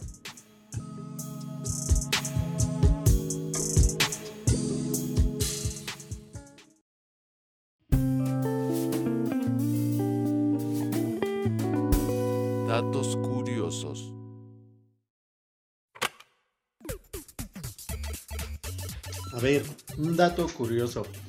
Los escenarios de la mansión de Resident Evil 1 fueron inspirados en la película del Resplandor. Ujú, Este hotel de Kubrick. Ajá. Dos, este, Leons fue inspirado en el personaje de John Connor de Terminator. El tercero, eh, Que no se Capcom. parece tanto, ¿o sí? eh, yo digo que nada más por el fleco, el, el peinadito. Ajá. Pero, el ya rostro no sí- se parecen. No, no, nada. De hecho, es el Leon del, del primer Resident Evil 2. Sí, se veía desnutrido. ya cuando lo comparas con el del remake, que ya es todo Ajá. un Justin Bieber, Sí. sí dices, sí, híjoles, como que sí le sirvió. Aquí el tercero ya. Capcom en las primeras entregas triplicó la dificultad de los juegos, ya que en este tiempo existían las rentas físicas, y siendo más difícil, se veían obligados a comprarlo ya que no podían pasarlo en una sola semana. Sí. Entonces, agradezcanle a Blockbuster la dificultad de los Resident Evil. Que a ti te pasó en el 4, ¿no? Sí, yo ayer decía que yo renté el 4 para GameCube y no, no lo pude acabar. ya después me lo prestaron. Fíjate, ese juego nunca lo tuve. No, no manches. Es bueno, te lo recomiendo mil. Ya me espero al remake. Bueno, eh, cuarto, iba en el cuarto, ¿verdad? Sí. A partir de Resident Evil 1, todos los jefes, personajes o monstruos que salieron en las siguientes entregas eran bocetos descartados que dejó Mikami en Resident Evil 1. Ujú, O sea, por ejemplo, el Ustana es un boceto de Resident Evil 1 y del 2 que nunca salió. mm, Y ya después salió en el Resident Evil 6. lo Ah. retomando. Ajá. Buscaron en el bote de basura de Mikami. Ándale, así de, ¿qué dijo este güey? Ah, mira, una factura de, unos, de unas papas. Ahí atrás dibujado un zombie. Ah, sí.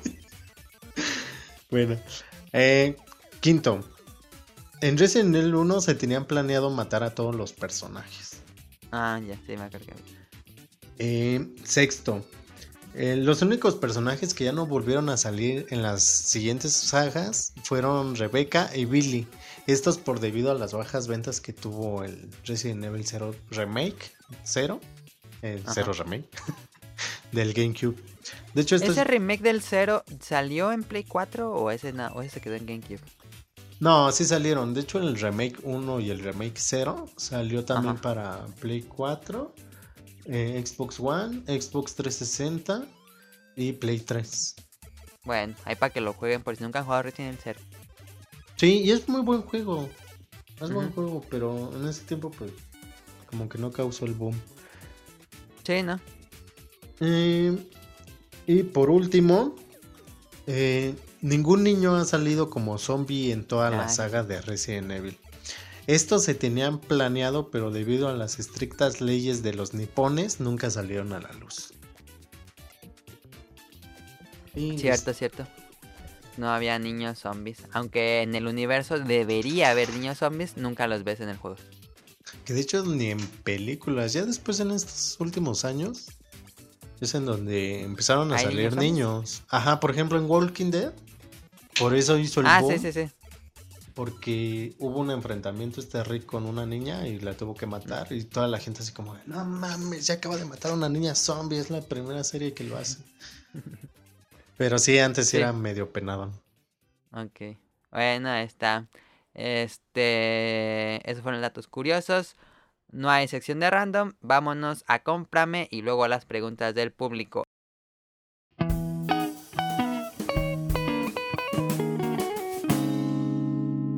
Cómprame.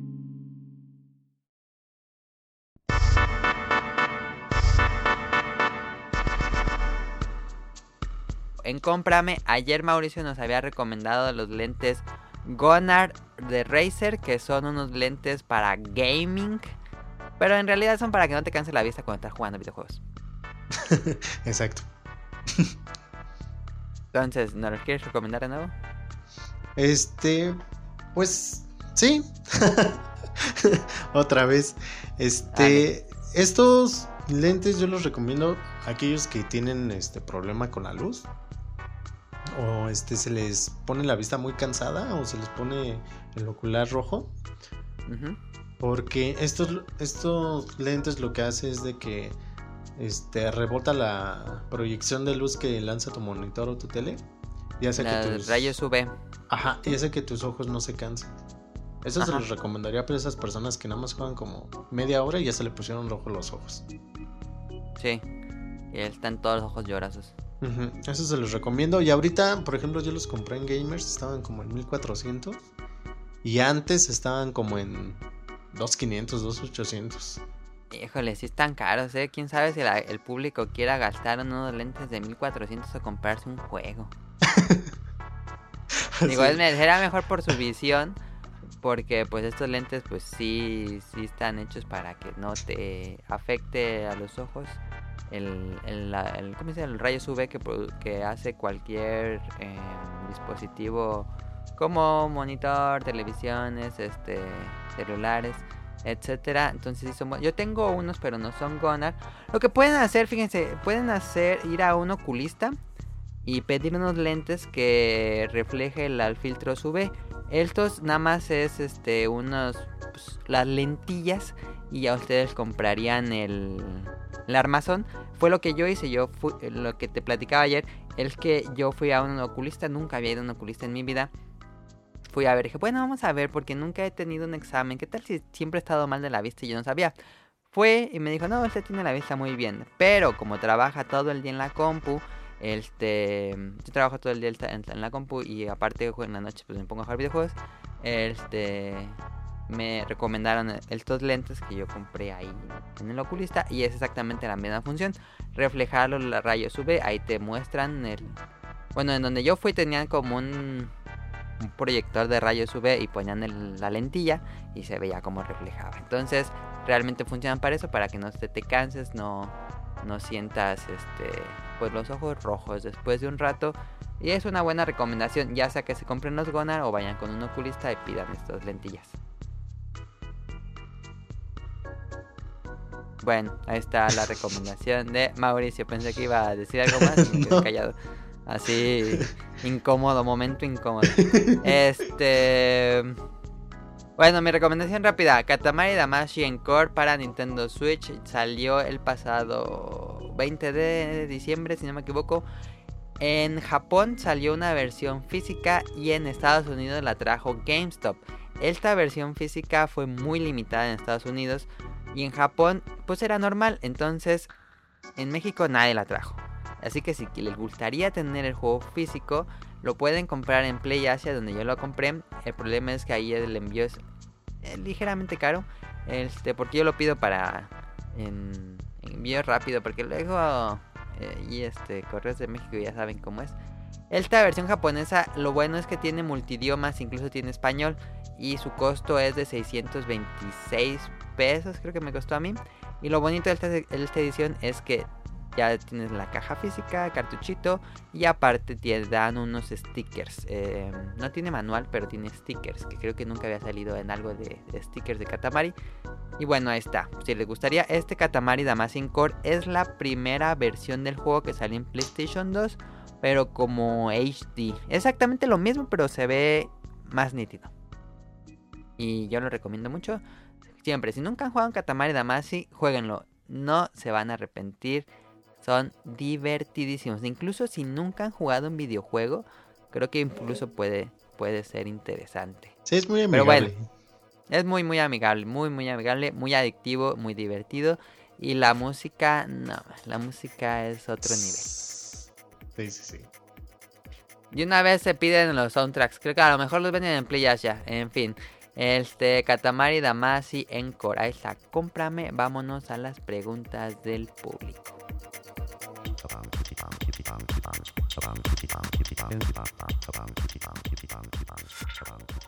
Eric Muñetón nos escribe desde Colombia. Un saludo a Eric. Hola chicos, eh, les extiendo mis preguntas de la semana. Para Mili, ¿qué tal Ace Combat? ¿Te ha gustado esta entrega? Está increíble. Ace Combat 7 está no ah, emocionante, muy emocionante. Les platico la próxima semana. Este se merece su propio tema principal. Entonces ya les platicaremos. A lo mejor tenemos doble con reseña de Tetris, de Sonic Motion. Y yo hago una reseñita de Ace Combat y les digo por qué deberían jugarlo. Tal vez les puede gustar. Si no les gustan juegos de aviones, no lo jueguen. Pre- pregunta para Daniel que no estuvo. No dijimos por qué no estuvo. Y ayer sí dijimos. Pero bueno.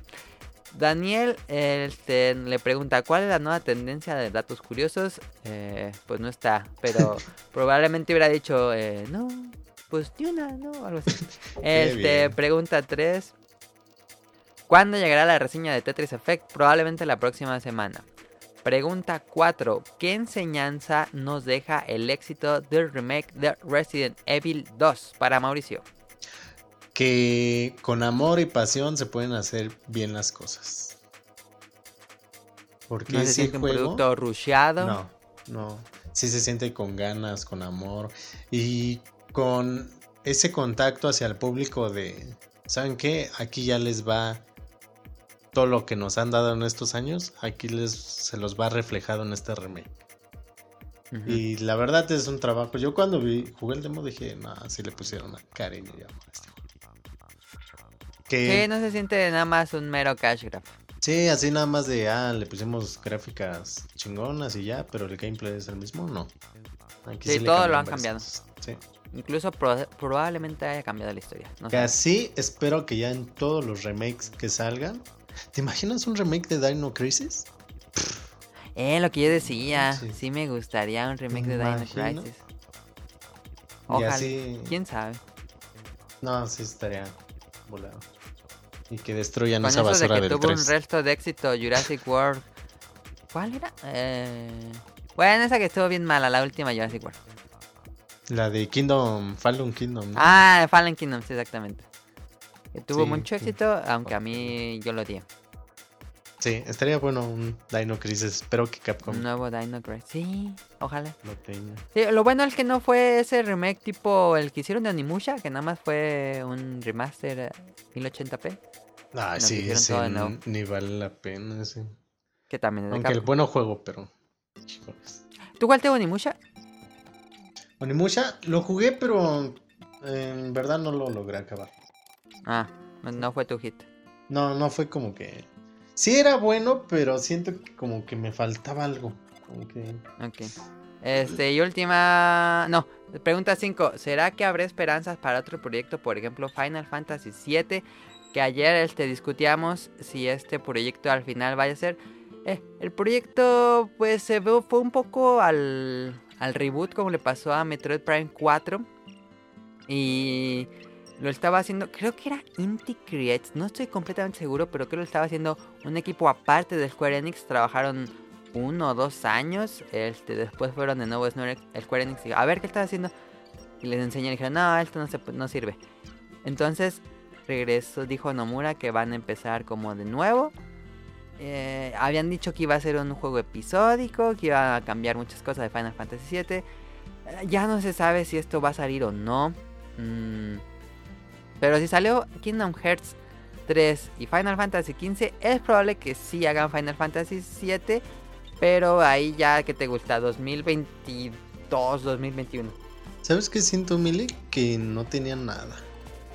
Sí, no, no tiene nada. No, no tenían nada y nada más el, el tráiler era puro humo, como le pasó a, al juego de Star Wars de Vancouver. Project, Sí. que nada más era un teaser que ya le decían el, El teaser lo habían hecho una semana antes de hacer Sí. esa madre. Que ya le decían el Nathan Drake de Star Wars por nada más recargarse en la pared. Y pues ve, no, no tuvieron nada y la directora de, de este juego hasta se salió. Y ya Sí, lo cancelaron, entonces- le dijeron, ¿sabes qué? No. Yo digo que no va a salir Final. Yo digo que no. Yo lo que decía ayer es que si, si Nomura sigue en Square, sí sale. Si en algún momento Nomura se va de Square, como pasó con Hajime Tabata que se salió de Square, eh, cancelarían el remake de Final Fantasy VII. A ver, quién sabe qué pase. Que le pase el Kingdom Hearts, ¿no? Bueno, ya acabó Kingdom Hearts 3, entonces imagino que ya está trabajando en esta cosa. Me gustaría pensar que sí. De mucho tiempo. Que yo también espero un buen juego de, de Star Wars. Es que nada más no. Pues ese nada más no. Y sí. Yo digo que va a llegar el punto en que le van a quitar la licencia a EA.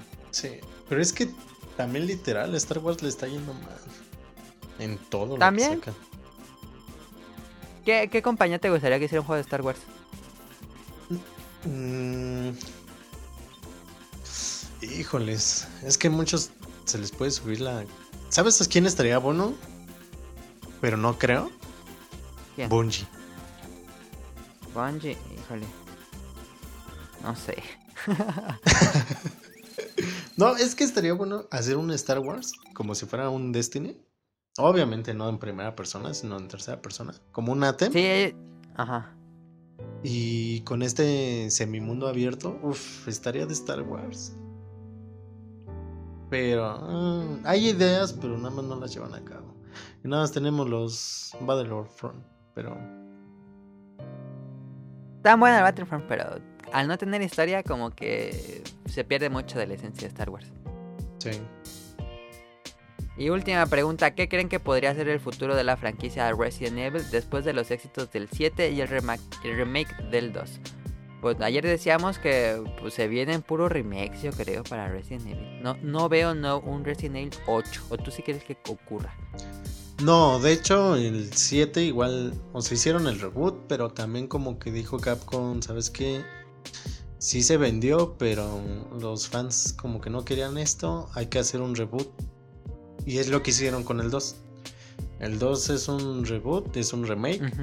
Luego, yo digo que de ahí van a hacer puro remake del 3, luego del Código Verónica, luego del 4, luego Ujú. del 5. Yo digo que a partir del 5 van a cambiar ya la historia. Pero por lo menos unos 5 años va a haber Sí. Remake de, de los que dijiste. 3, Código Verónica y 4. Yo creo que esos son seguros. Seguros. Sí. Sí, porque no, no, ahorita no veo un 8 y con el 7 que sacaron, que es muy bueno, y si tienen VR es una de las experiencias más chingonas. Este, no, no creo que saquen un 8 porque no tienen, no tienen un hilo por donde sacar la... No. No. Pues ahí está. No debemos eh, expandir la serie, sino rehacer lo que ya estaba hecho y que había gustado mucho. Que van a seguir como esta escuela de control de lo que vimos en Resident Evil 2 Remake. En fin. Y bueno, nos manda pregunta Nao, que ayer lo respondimos. Para el que va, para el invitado que es Mauricio, ¿jugaste la versión de Resident Evil 2 de PS Vita? Y nos había dicho que sí. Sí, jugué esa versión y es buena esa versión aunque los gráficos son muy limitados. Este, no hay muchos detalles, pero aún así el gameplay es el mismo que los que ves en Play 4 o en- Xbox 360, es lo mismo.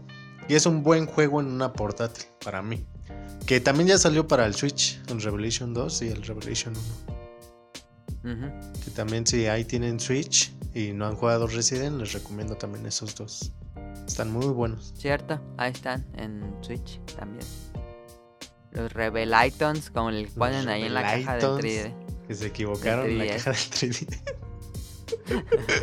Pobre vato que lo escribió ahorita anda vendiendo en un Burger King de seguro. Pues hay un japonés y el English.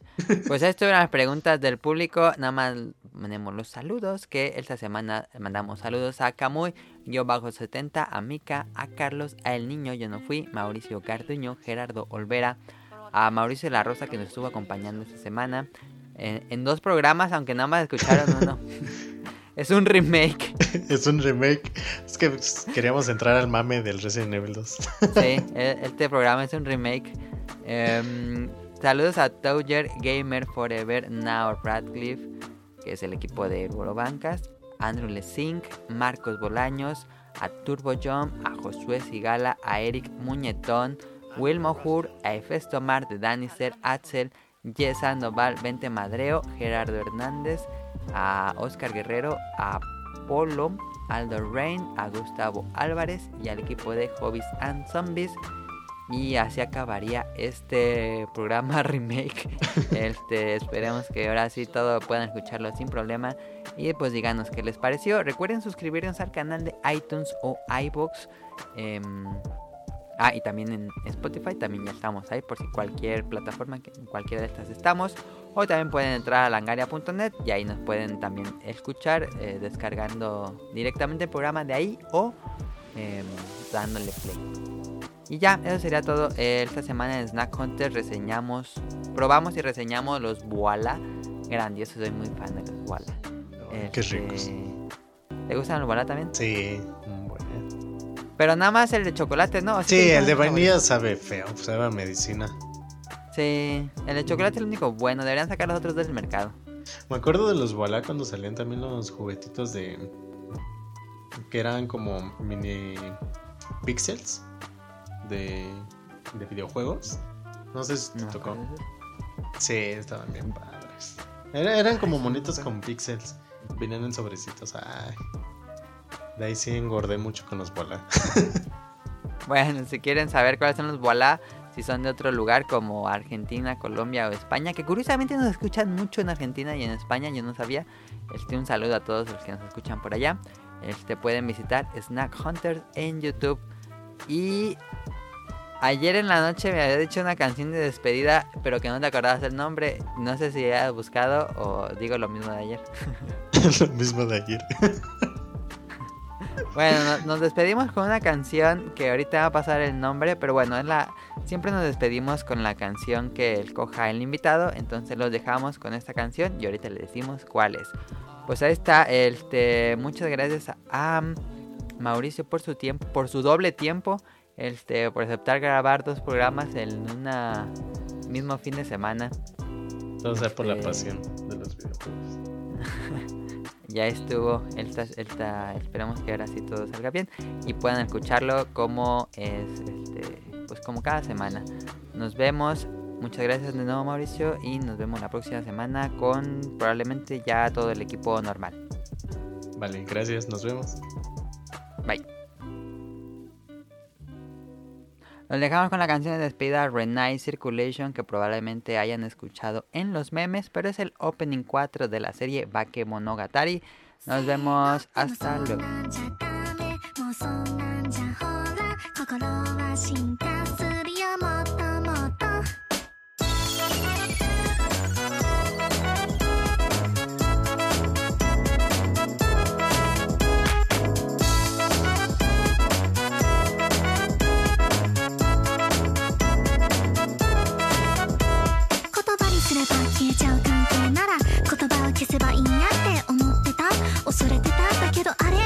違うかも。千人の道も一歩から。石のように硬いそんな石で。塵も積もれば山となでしこ。死ぬきで。癒や死ぬ気で。